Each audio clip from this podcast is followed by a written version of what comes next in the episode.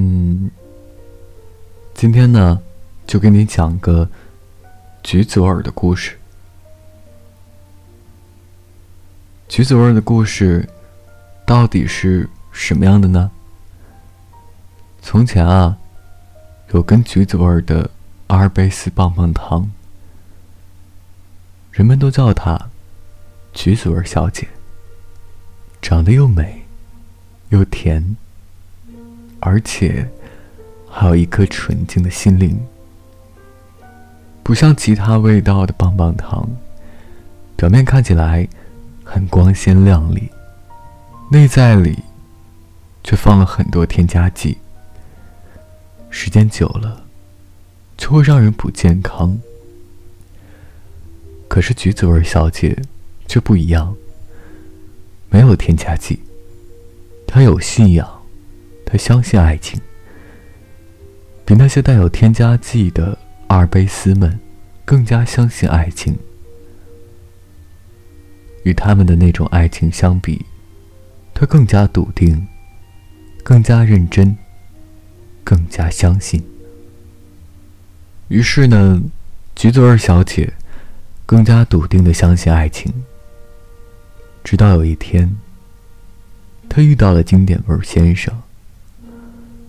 经典味儿先生是一个外表偏时尚、内心传统的阿尔卑斯棒棒糖，而且没有添加剂。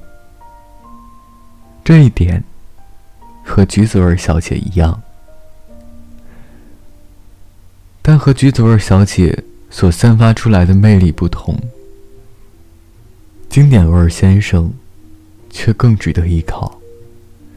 相比那些有添加剂的阿尔卑斯先生们，他们是这样相遇的：一次偶然的机会，两个人同时去往一个地方，参加一场盛大的展会，而他们就是这场盛大展会的主角。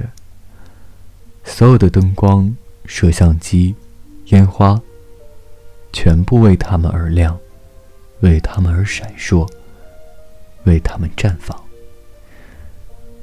也就是那一晚，最美的橘子味小姐遇见了最帅的经典味先生。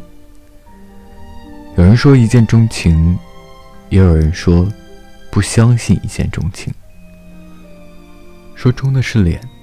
和欲望，但无论怎样，他们就是一见钟情了。他们爱的很热烈，很纯粹，彼此把控的非常好，既不会因为互相黏腻而产生倦怠，也不会因为久处而产生厌倦。他们的感情就像一条溪流，在夏季温润的风里。平静自然的流淌，也会在雨季湍流不息。冬季虽冷，但他们相拥彼此，感受着彼此温度的同时，来抵御严寒。他们也争吵，但是和别人不同的是，他们没有互相谩骂，没有成为彼此精神上的施虐者和受虐者。他们沟通方式。很有效，在外人看来，也不过是像那些带有添加剂的情侣们一样，过着平淡、琐碎的生活。但是只有他们彼此知道，互相知道，那是自己想要的感觉。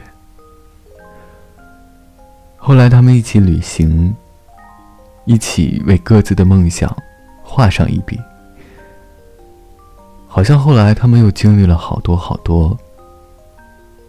不过我只记得，在唐历六二零二年十一月十八号的那一天晚上，月亮很圆。他们坐在屋里的阳台上，橘子味小姐正在看书，而经典味先生早已将准备好的求婚戒指藏在了身后。然后对橘子味小姐说：“嗯嗯，相比脚下的六便士，我更喜欢天上的橘子味儿。橘子味儿小姐听完后，扑哧一声笑了。再后来，我在一个不经意的日子里，收到了一封他们寄来的信。信里是一张照片，照片上是那个夜晚。经典味儿先生怀里是橘子味儿小姐，橘子味儿小姐怀里是那本书，书的怀里是橘子味小姐的手，手的怀里是那枚戒指。好了，这就是今天的橘子味故事。这里是找歌大队，我是队长微风。欢迎各位队员陆续赶来，让每个睡不着的夜晚有一个能睡着的理由。每晚睡前，原谅所有的人和事。晚安，一夜好眠。